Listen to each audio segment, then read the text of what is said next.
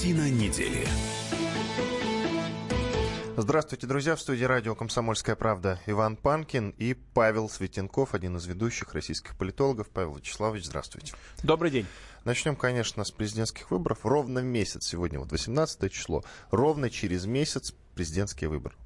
Э, смотрите, по последним данным, среди опрошенных россиян отдать свой голос за Владимира Путина на президентских выборах выборах готовы 71,5% избирателей. Это итоги опроса в ЦИОМ. За Павла Грудинина э, чуть меньше 7,5%, за Владимира Жириновского 5,5% ровно, за Собчак 1%, за Явлинского 0,8%, за Сергея Бабурина 0,5%, за Бориса Титова 0,2%, и за Максима Суракина, судя по всему, погрешность 0,01%.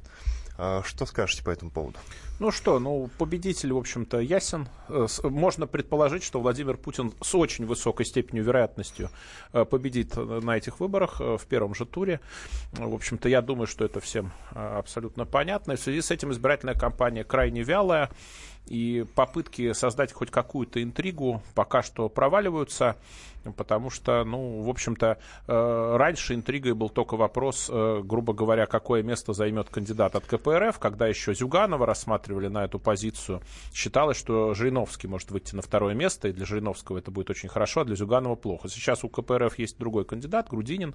Вот, соответственно, э, пожалуй, некоторой интригой будет, сможет он занять второе место после Путина или нет, но при этом даже если он займет второе место, он отстанет насколько? На 63%, да, если считать, что Путин получит 70, а Грудинин 7, да, насколько? На 63% голосов. Но надо учитывать, что это все-таки эксперты в ЦИОМ так подсчитали. Ну, это а, например, опрос... у Левады, наверное, были бы другие данные, как вы понимаете. Ну, может быть, э, цифры и будут разниться, да, но понятно, что отставание достаточно большое, и э, базовая проблема, что хотя кандидатов довольно много, большинство из них имеют вот этот вот рейтинг, который вы процитировали, 0, запятая и что-то там, да.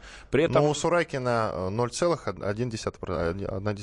Ну, да. там у кого-то 0,8%. При этом обычно э, социологи всегда говорят, что погрешность на наших опросах где-то 4% составляет. То есть, может быть, у этих кандидатов и минусовой рейтинг, то есть ниже уровня нуля.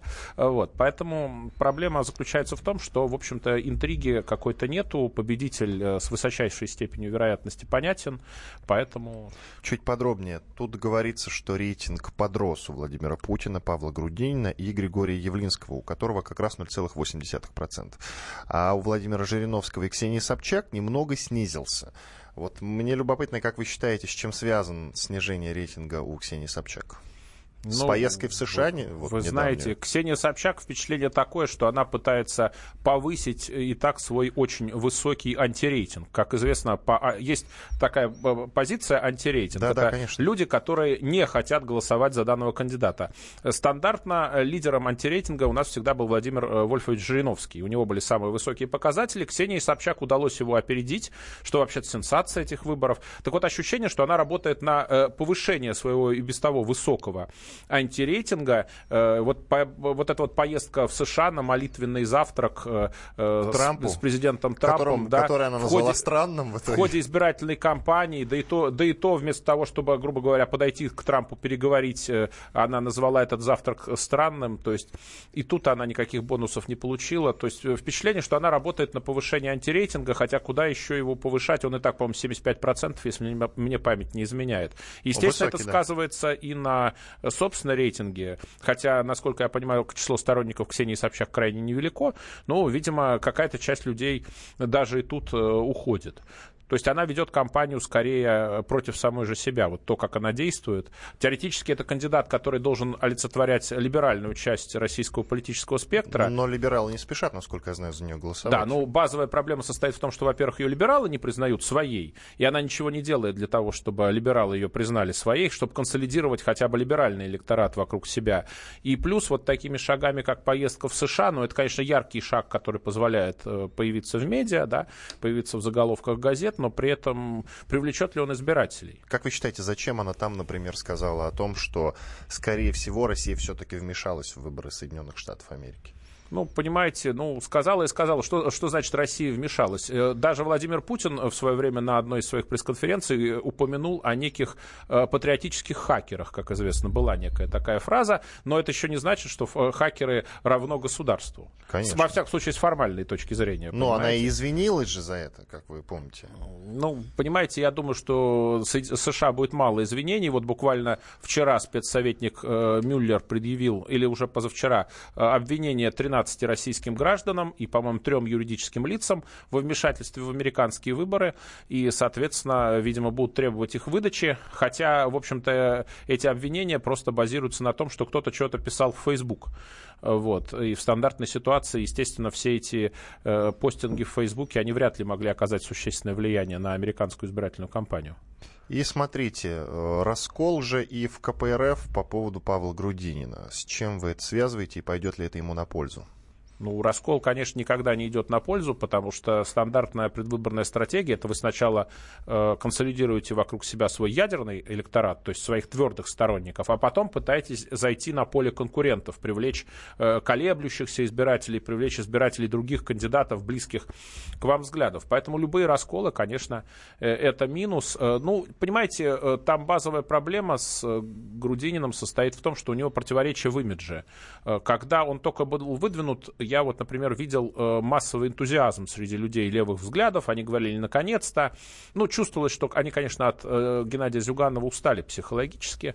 Но это было видно. Все-таки Геннадий Зюганов с 93 -го года возглавляет КПРФ. Уже есть определенный такой э, синдром усталости. Но потом, понимаете, э, коммунист, который одновременно является крупным предпринимателем, который выступает, э, по-моему, за Сталина и который там имеет, как утверждал ЦИК, значит, счета в Швейцарии. Но тут, согласитесь, есть некоторые противоречия в образе, да, и, в общем-то, они не на пользу, потому что как только левая аудитория стала больше узнавать об этом кандидате, она стала больше колебаться. Сначала сработал эффект новизны, то есть новый, свежий кандидат, э, более молодой, чем Геннадий Зюганов, он вызвал энтузиазм, к тому же о нем стали говорить, что вот это наш, наш... Ну, у меня ощущение, что его восприняли как нашего Лукашенко. Лукашенко ведь тоже у него образ же был э, председателя колхоза вот такого. И э, Грудинин, он формально директор совхоза, хотя понятное дело, что совхоз э, в советское время... он директор нет, совхоза. Нет, ну минуточку, в советское Глава. время что такое совхоз? Это государственное сельскохозяйственное предприятие. Государство назначало директоров совхоза. Тот совхоз, который возглавляет э, Грудинин, он, скорее всего, только по названию совхоз, а реально акционерное общество. И, скорее всего, он является э, крупным владельцем акций этого э, совхоза, в кавычках. То есть это никакой не совхоз, это совхоз э, по вывеске, скорее всего да, просто сохранилось старое э, советское название. То есть тут есть, есть противоречия, поскольку кандидат эти противоречия никак не объясняет и никак не, э, как сказать, правдоподобно, не дает правдоподобную интерпретацию, понятно, что левые начинают немножко колебаться. А согласны ли вы с тем, что Зюганов как раз послал на выборы Грудинина, потому что боялся проиграть Жириновскому? Думаю, что это вполне возможно. Это стандартный сценарий. Больше того, мы только что видели аналогичный хитрый финт ушами на выборах в Германии, когда, э, по-моему, Зигмар Габриэль, министр иностранных дел Германии, который выглядел э, лидером э, социал-демократической партии, опасаясь э, поражения на выборах в Бундестаг, помог э, выдвинуться кандидатом в канцлеры Шульцу. Шульц благополучно пошел на выборы как кандидат, благополучно их проиграл благополучно, э, значит, занял на короткое время пост председателя СДПГ. И сейчас мы видим, что по итогам переговоров коалиции карьера Шульца уже закончилась. Он ушел со всех постов. А Габриэль, в общем, э, имеет шанс э, продлить свои полномочия в качестве министра иностранных дел. А согласны ли вы с тем, что вот эта предвыборная кампания, ну, самая любопытная из тех, которые были ранее? Я, потому что, допустим, много очень интересных заявлений делала Ксения Собчак, да и само появление вообще Ксении Собчак на горизонте в президентских выборах само по себе уже, конечно, очень интересно. Плюс вот эта замена, вот эта рокировка э, Зюганова на Грудинина.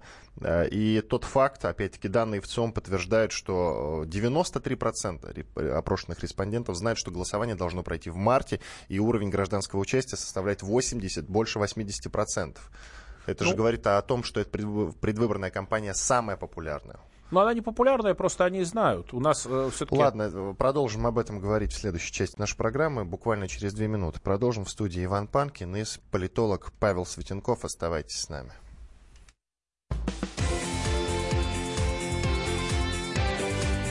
Картина недели. Можно бесконечно смотреть на три вещи. Горящий огонь, бегущую воду и телевизор – а телевидение можно еще и бесконечно слушать в нашем эфире. Потому что ведущие Егор Арефьев и Сергей Ефимов просто огонь. И никакой воды. Только главное, что стоит посмотреть, а чего лучше никогда не видеть. Программу «Глядя в телевизор» слушайте по средам с 8 вечера по московскому времени.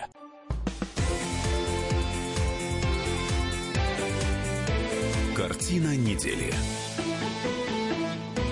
Иван Панкин и политолог Павел Светенков по-прежнему в студии радио «Комсомольская правда». Продолжаем говорить о выборах, о выборах, до которых остался ровно месяц. Сегодня 18 число. 18 марта выборы состоятся. Вот мы целую первую часть посвятили э, разговорам как раз э, о кандидатах.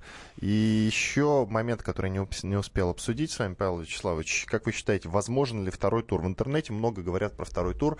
Ну, конечно, второй тур э, Грудинин-Путин. Как вы считаете, насколько это вероятно? Ну, честно говоря, за всю историю президентских выборов в России второй тур, как известно, был только в 1996 году. Хотя вообще-то законодательно он предусмотрен в эпоху Путина э, второго тура не было никогда, как известно. То есть Путин, Путин абсолютно побеждал лидер. в первом туре, и Медведев победил э, как кандидат, выдвинутый фактически Путиным, в 2008 тоже победил в первом туре. Поэтому я думаю, что это маловероятно.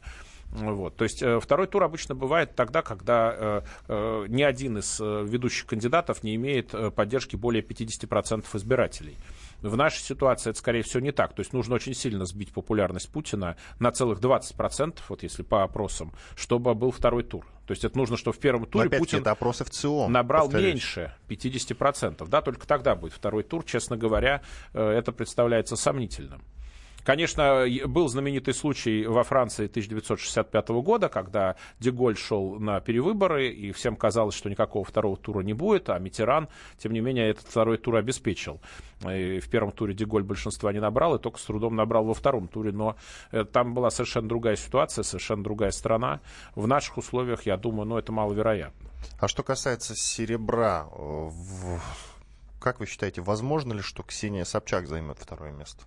Я думаю, что, понимаете... То есть вот Грудинин это твердо второе место или нет? Вы знаете, э, Ксения Собчак жестко работает на то, чтобы она э, не заняла никакого места, ни второго, ни третьего, э, честно говоря. То есть она жестко работает на подрыв своих же собственных позиций. Я говорю, стандартная стратегия это вы сначала консолидируете своих твердых сторонников вокруг себя, потом начинаете заходить на поле других э, партий, политических сил. То есть она сначала должна была бы э, сконсолидировать либералов, а потом начать, начать говорить о социальной справедливости справедливости, чтобы привлечь условных сторонников Грудинина или даже Путина э, при каких-то обстоятельствах. Она от себя отсекает и избирателей Путина, ну, например, э, свои позиции по Крыму, э, вот. Она от себя отсекает и избирателей левых, и патриотических. То есть тут, мне кажется, кандидат слишком уж активно себе в ногу стреляет, поэтому...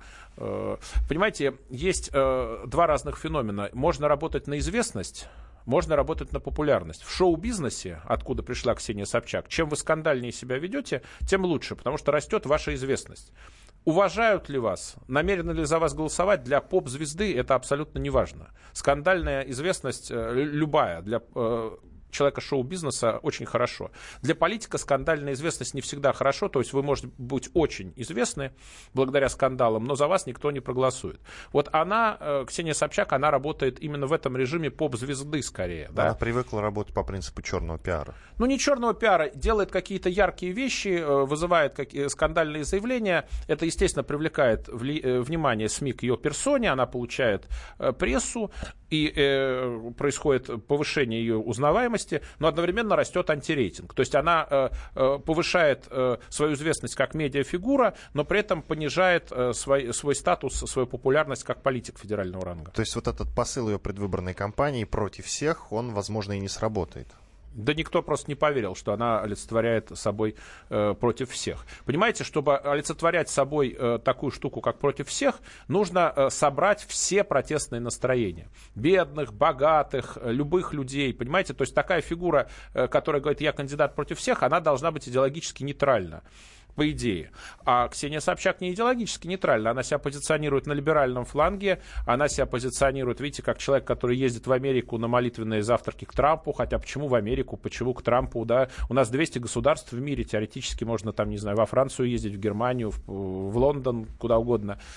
Вот, поэтому Тут, э, тут у нее, по-моему, не очень... Э, если она э, реально, конечно, пытается бороться за голоса избирателей, по-моему, она от себя отталкивает даже лояльную часть своего электората. Потому что есть либералы, которые либералы, которые за свободу, но, тем не менее, которые согласны обсуждать вопрос Крыма в том смысле, что согласны признавать Крым частью территории России или считают, что там надо провести повторный референдум по, и на основании него, значит, значит уже оформить переход Крыма в состав России с точки зрения международного права, то есть заставить Украину признать переход Крыма, заставить Запад признать переход Крыма. Есть такие либералы.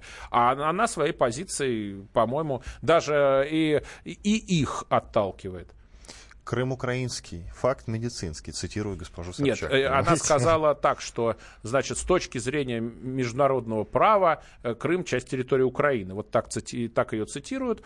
Э, вот, ну, понимаете, так, то есть она отталкивает даже тех либералов, которые настроены, скажем так, прокрымски. Да? Или, во всяком случае, считают, что вопрос Крыма дискуссионный и что нужно провести референдум и на основании уже волеизъявления жителей Крыма, соответственно, решать вопрос с точки зрения международного признания. Тоже вполне себе цивилизованный, кстати, вариант, э, один из возможных вариантов, потому что мы же не просто приняли Крым в состав России, мы же еще должны добиться международного признания этого факта.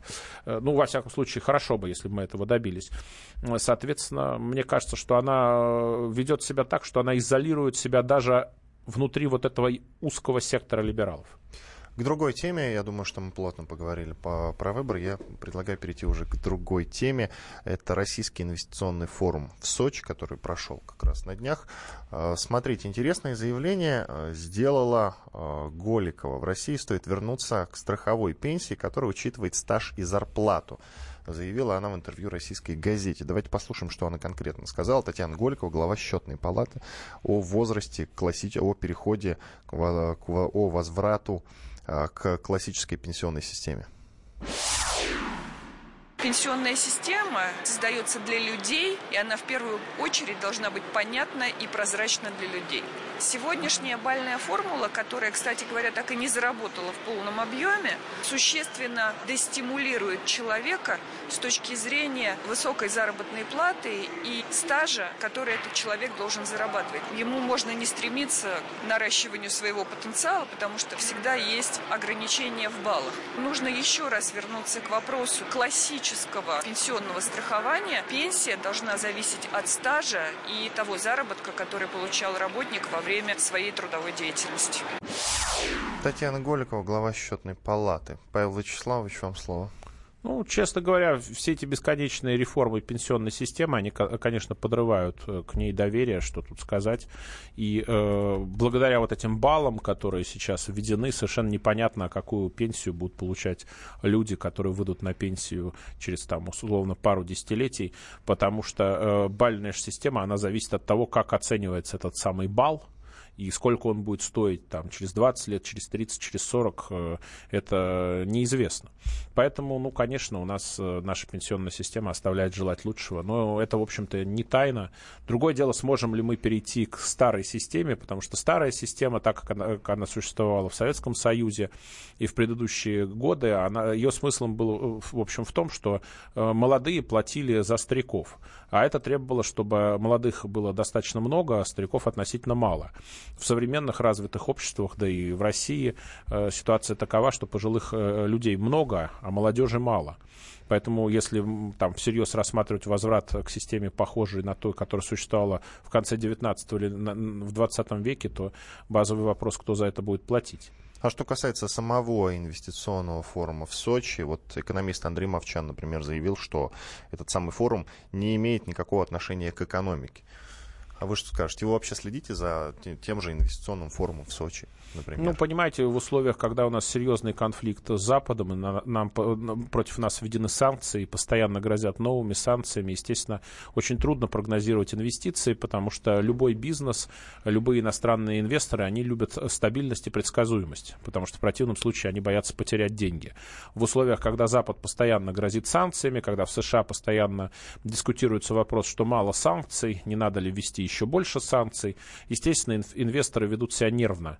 И, конечно, даже подобные мероприятия для инвесторов, они, в общем-то, проходят под знаком большого вопроса, потому что э, неясность э, политической ситуации делает э, неясными и вот эти вот проблемы инвестиций. То есть понятно, что до тех пор, пока отношения России и Запада останутся неурегулированными, западные инвесторы будут скептически относиться к инвестициям в нашу страну, даже если мы против ожидания предложим им что-то интересное. Насколько я понимаю, Россия пока не предлагает чего-то такого сверхъестественного, благодаря чему западный инвестор мог бы э, плюнуть даже на санкции и прийти к нам. Но вы не ответили. Вы за, за форумом следите, смотрите, просматриваете новости, например, вот заявление того же Алексея Кудрина, который, например, среди прочего, выступил против повышения налогов в России в ближайшие шесть лет. Ну, честно говоря, эти инвестиционные формы проводятся достаточно давно, и, по-моему, э, большого толку от них нету. Ладно, перейдем к другой теме. Единственное, я анонсирую наш э, номер телефона. Вы, друзья, можете писать нам в WhatsApp и Viber. Плюс 7 967 200 ровно 9702. Плюс 7 967 200 ровно 9702. А, мы уже не успеваем, в принципе, ни о какой теме поговорить в этой части нашей программы. Через 4 минуты продолжим после полезной рекламы и хороших новостей. Оставайтесь на радио «Комсомольская правда». Я напомню, что в студии Иван Панкин и политолог Павел Светенков.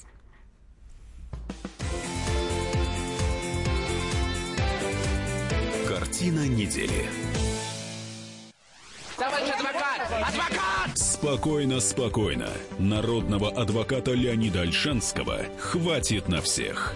Юридические консультации в прямом эфире. Слушайте и звоните по субботам с 16 часов по московскому времени.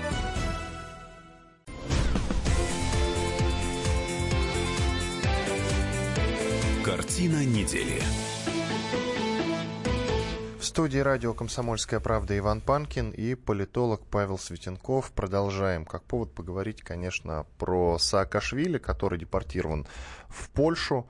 Э, его недавно задержали. Какое-то время он находился под э, так называемым ночным домашним арестом. Вот сейчас недавно было принято решение о его депортации. Депортировали его почему-то в Польшу. Вот, кстати, как вы считаете, почему именно в Польшу? Ну, я думаю, по месту въезда, скорее всего. Это потому что он через Польшу проник на территорию ну, Украины? Вероятно, да, вероятно, да. А вот куда вообще деться сейчас э, Саакашвили вот с точки зрения международного права? У него нет паспорта Грузии, у него нет паспорта Украины. Э, ну, Где вопрос, какой у него находиться? есть паспорт. Если у него есть американский паспорт, то у него все в порядке, и тогда он американский гражданин. Потому что Соединенные Штаты, в общем, вполне себе сквозь пальцы смотрят на ситуацию, когда у американского гражданина есть еще какие-то паспорта, потому что они считают, что всюду могут достать в случае необходимости американского гражданина. Соответственно, если у Саакашвили есть американский паспорт, у него все хорошо. Если у него нет никакого паспорта, то он так называемый апатрит, то есть лицо без гражданства. Ну и, соответственно, ему теоретически должны в соответствии с международными э, договор... э, соглашениями предоставить гражданство та страна, на территории которой он будет находиться, то есть, ну, наверное, Польша, и так э, внезапно он может таким образом стать поляком неожиданно. Вот. Поэтому теоретически, э, если совсем лицо без гражданства, если другого паспорта нет, э, должны предоставлять. Вот Россия соблюдает это правило, э, правило потому что есть общемировая как бы, установка на то, чтобы всемерно сокращать количество лиц без гражданства. Поэтому теоретически Саакашвили вот должен получить гражданство той страны, вероятно, в которой он будет пребывать. Другое дело, захочет ли эта страна ему дать гражданство, уж больно беспокойный деятель. Мы Вдруг как... он захочет стать президентом Польши. Вот я хочу к этому подвести. Помните, мы как-то с вами пошутили, что он может спокойно стать президентом терминала, например, если его не будут выпускать из аэропорта, как человека без гражданства, да, то да, он да. и там, наверное, устроит какой-нибудь переворот и вполне себе станет как вот... Был же известный фильм э, «Терминал». Так вот, Саакашвили будет пытаться взять ну, аэропорт Саакашвили под это такой контроль. современный Наполеон, конечно, в том смысле, что человек был президентом Наполеона, Грузии, да, и попытался стать э, одним из руководителей Украины. То есть его сватали долгое время на пост премьер-министра Украины, может быть, даже он бы попытался стать президентом, но другое дело, ну, чувствуется, что, конечно, он, конечно, никакой не украинец, и, в общем-то, его политическая активность в какой-то момент стали, видимо, украинских элит вызывать раздражение. Потому испугались, что... потому что, как вы считаете? Ну, понимаете... Он-то э... говорит, что испугались. Вполне возможно, что испугались. Конечно, нынешняя украинская верхушка крайне негативно относится по отношению к России, но, в общем-то, если Саакашвили станет президентом Украины, он же будет пытаться брать реванш за грузинско-российскую войну 2008 года, которую он устроил, и попытается, и может попытаться устроить уже Украина-российскую войну, а я не думаю, что украинским элитам это нужно и выгодно. Они, конечно, много много говорят о том, что они собираются воевать, что Россия это враг, но человек, который жестко заточен именно на реванш любой ценой, во именно своих личных э, политических амбиций может бросить даже такую страну, как Украину, э, в конфликт, я думаю, э, украинская политическая верхушка в таком человеке все-таки не заинтересована на а высшем вот посту. Вы сказали по поводу того, что может попытаться бороться за власть в Польше. Насколько это вероятно? Ну, я шучу, конечно. В шутка. Польше достаточно стабильная политическая система. Конечно, конечно, они его никуда не пустят. И, да, и даже если он попытается теоретически куда-то залезть, там э, Качинский достаточно жестко все контролирует. То есть понятно, что в Польше никаких шансов у э, Саакашвили нет. А вот на Украине, где сейчас такое гу- политическое гуляй-поле, э, видите, у него шансы были неплохие. А почему его риторика совпадает с польской нынешней, разве нет? Ну, он просто не поляк, он не знает польского языка. Понимаете, на Украине все говорят по-русски, поэтому э, Саакашвили, который, конечно, знает русский язык, естественно, там был в своей тарелке. Ну, помните, был знаменитый спор между Саакашвили и Аваковым, кто из них больше да, украинец. Да, да. Спор проходил на русском, естественно, языке, э, вот, потому что, естественно, украинский до сих пор на Украине, хоть и государство его навязывают, тем не менее, он все-таки такой официозный, ритуальный язык, а не язык, значит, людей, на котором люди реально разговаривают. Даже президент Порошенко делает иногда а, анекдотические ошибки.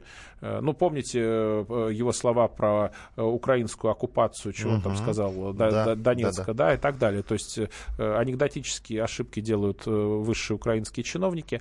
Поэтому... А, по-моему, он на украинском оговорился, кстати, а не ну, на русском. Так они путают. Это же не родной для них язык. Даже во Львове, даже во Львове, то есть считается, что это вот оплот такого украинства. Специалисты говорят, что процентов 10 говорят, население во Львове говорит на украинском языке, чтобы это был вот так называемый, как специалисты говорят, домашний язык, то есть тот э, язык, на котором общаются в семье.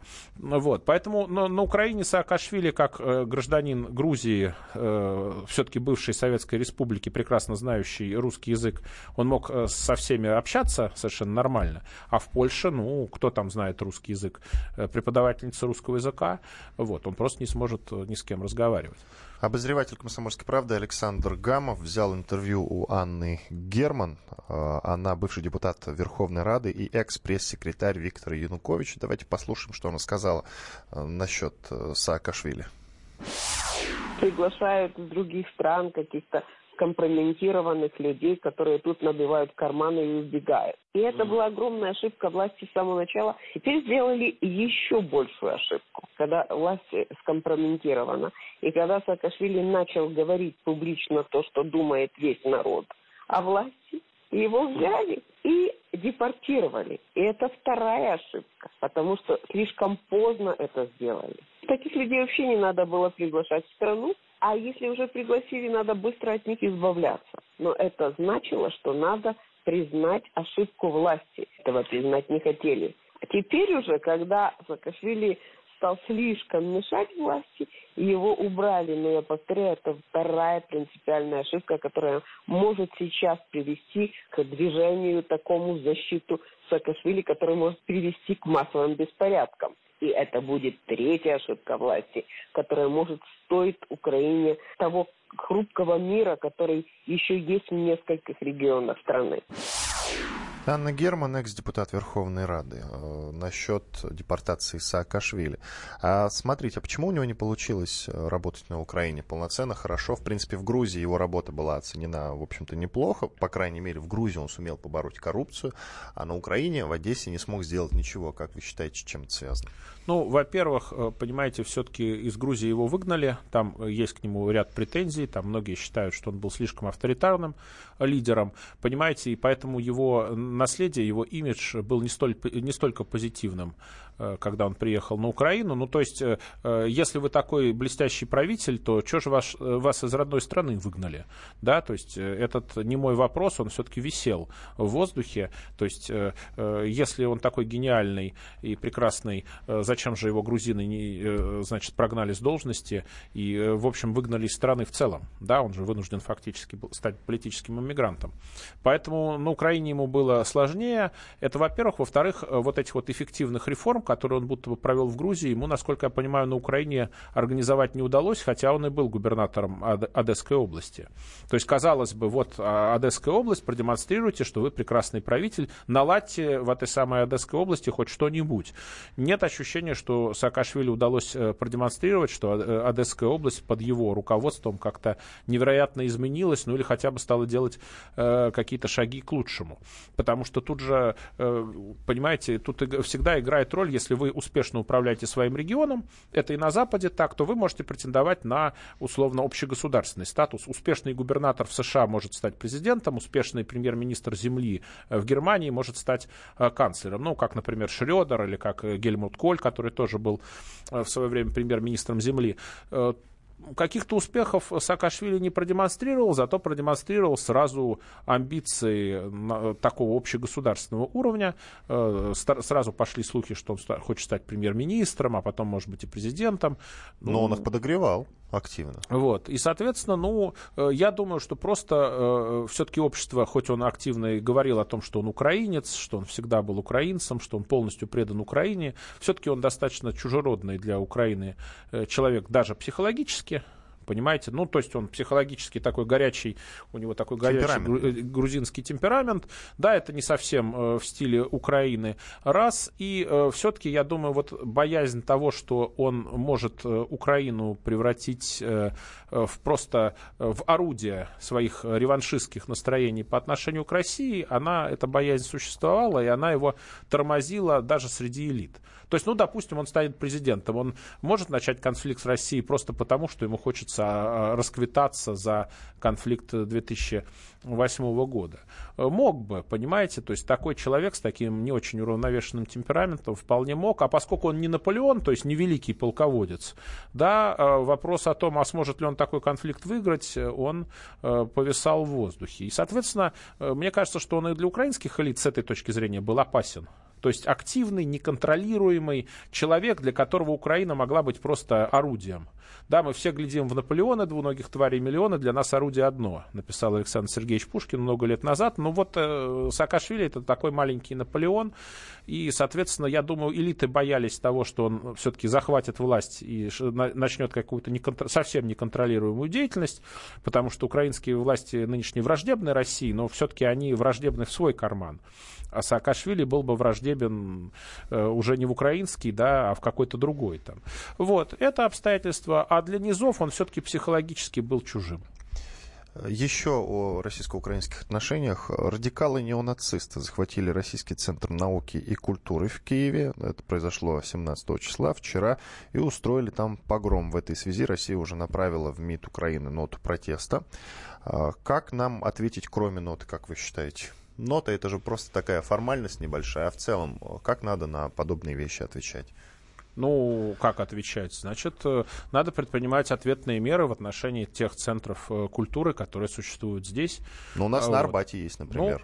Ну, э, если, центр. понимаете, э, как вам сказать, если брать э, такую теневую дипломатию, то обычно предпринимаются ответные шаги, э, скажем так, э, которые предпринимают вот э, аналогичные структуры да, то есть э, в свое время э, в Польше били, по-моему, детей наших дипломатов, российская сторона значит, писала бумаги, подавались протесты. Э, поляки говорили, что все это чепуха, там неизвестные хулиганы э, значит, побили, что вы беспокоитесь. Когда в Москве неизвестные хулиганы побили, по-моему, детей дипломатов польских аналогичного статуса, польская сторона неожиданно приняла меры, и больше подобные инциденты, как известно, не повторялись.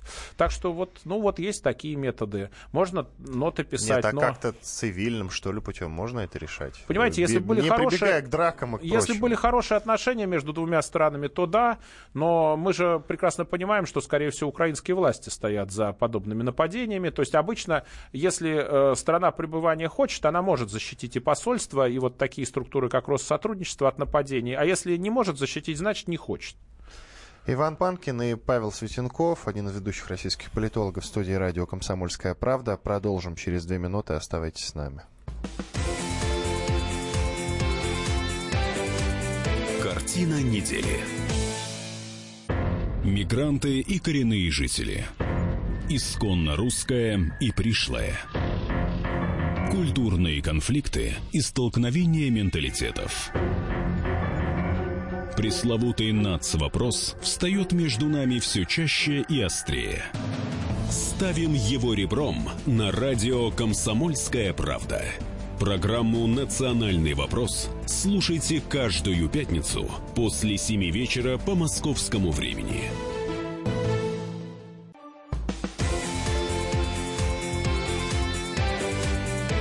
Картина недели. Иван Панкин и Павел Светенков, один из ведущих российских политологов в студии радио «Комсомольская правда». Финальная четвертая часть нашей сегодняшней программы.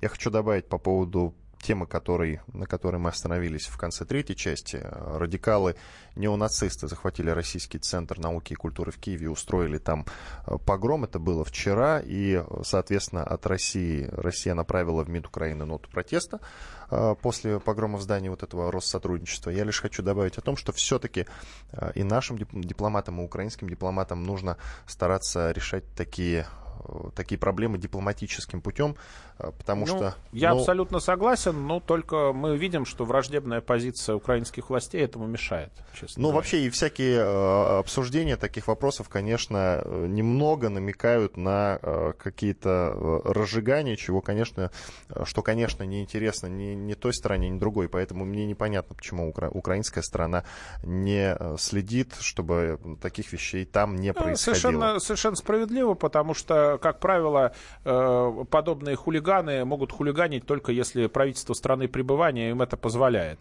Потому что если оно не позволяет, как правило, находятся и полицейские подразделения, и э, власти предпринимают меры.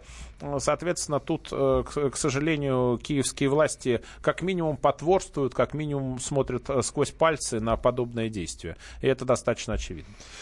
К другой теме. Очень часто от американских генералов. Я видел в интернете на всяких ресурсах э, заявление о том, что э, США нужно активно готовиться к войне с Россией. Ну и вы, конечно, слышали о таких. Они были особенно э, часты во время предвыборной гонки больше года назад.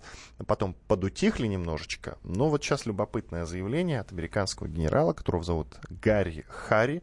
Э, пишет об этом э, газета Guardian. Он назначен послом в Австралии. Так вот, он сказал о том, что Вашингтон должен активно готовиться к войне с Китаем. С чем, как вы считаете, связана перемена риторики? Ну, я думаю, что это не перемена риторики, потому что американцы э, считают, что двумя основными противниками э, являются именно Россия и Китай, э, потому что э, Китай они рассматривают с точки зрения, прежде всего, экономической мощи, он уже сопоставим с США, и с точки зрения расходов на оборону, китайские расходы оцениваются, вот пару лет назад оценивались где-то в 170 миллиардов долларов, и они растут. Американские в 600, то есть хотя э, разница существенная, по-прежнему она сохраняется, но тем не менее Китай единственная страна, которая пытается нагнать США по расходам на оборону. Наши расходы значительно меньше, но зато Россия э, может Соединенные Штаты уничтожить с помощью ядерного оружия. Россия э, наряду с США самая серьезная ядерная держава, и американские власти об этом э, всегда помнят. Соответственно, у них постоянно постоянно есть колебания, все-таки кто главный противник, Китай или Россия, потому что они считают, что сразу с Китаем и Россией, э, как сказать, конфликтовать глупо, и, соответственно, есть разные подходы у разных стратегов и в американской администрации, то есть все-таки кого выбрать, назначить, э, значит, основным врагом. Если Россию, то, значит, должны быть более-менее приемлемые отношения с Китаем. Если Китай, тогда надо идти на примирение с Россией, использовать такой неформальный союз или альянс с Россией, против Китая. Сейчас они колеблются вокруг этих двух сценариев, то есть очевидно, что Трампа, естественно, тянут конфликту с Россией. Отсюда все эти обвинения в коллюжен, то есть сговоре, значит, э, с Россией на выборах. Отсюда вот этот вот закон о санкциях, который был принят Конгрессом и очень сильно связал руки Трампу именно в вопросах улучшения отношений с Россией. То есть Трамп, может быть, и хотел бы санкции отменить, а он теперь не может. Э, юридически у него это не, не, не будет получаться. Э, соответственно, ну вот это заявление, видимо, прозвучало из уст человека, который выступает скорее за сдерживание Китая. И, ну, и в рамках вот этой вот логики, что враждовать США могут либо с Россией, либо с Китаем, нам подобное заявление скорее выгодно, потому что если основной противник США Китай, значит, э, с Россией они должны наладить какие-то более приемлемые отношения. Ну, вот этот самый генерал Гарри Харри э, заявил, что КНР постоянно наращивает военную мощь и совсем скоро превзойдет американские силы в Южно-Китайском море. Но это же Южно-Китайское море. Почему они не должны превосходить китайские силы? Ну, так силы? оно что только так называется, понимаете? Но это с претензией на мировое господство заявление сделал этот генерал, разве нет? Да нет, не с претензией на мировое господство. Э, у Китая есть давний кошмар их геополитики. Они боятся, что Соединенные Штаты окружат их э, своими государственными союзниками, и вокруг Китая сожмется такое кольцо. Э, поэтому, естественно, Китай очень нервно относится к активности США у их границ. Они пытаются эту активность куда-нибудь отодвинуть. Они строят флот, они строят авианосцы.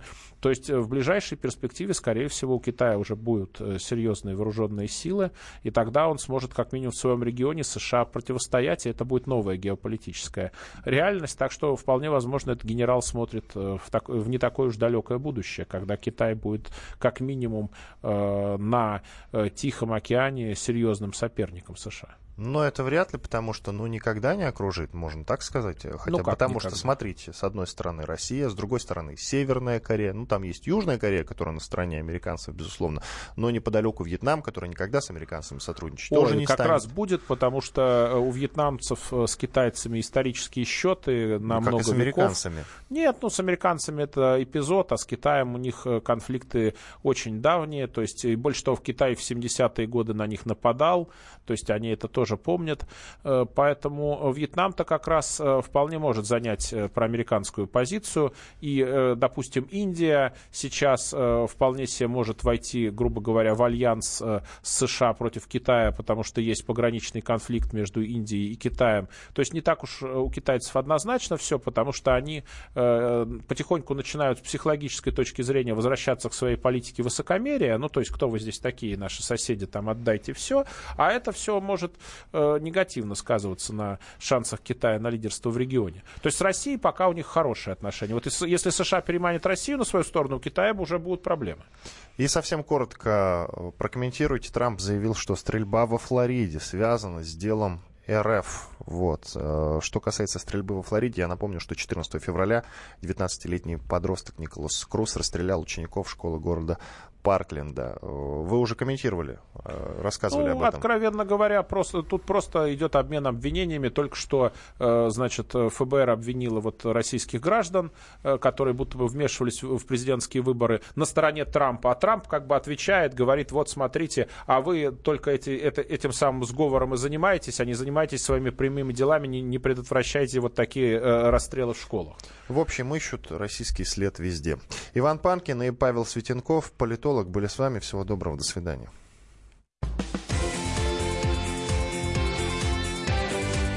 Картина недели. Главное аналитическое шоу страны. Михаил Зинович Юрьев, Михаил Владимирович Леонтьев. И в команде Анатолия Кузичева замена. Вместо Анатолия играет Илья Савельев. Но все остальное будет прежним. Это главтема. Они знают, как надо. Мы несем свою миссию выработать и донести до народа и руководства мысль о том, как должно быть. Программа «Главтема» на радио «Комсомольская правда». Слушайте в прямом эфире каждый четверг с 20.00 по московскому времени.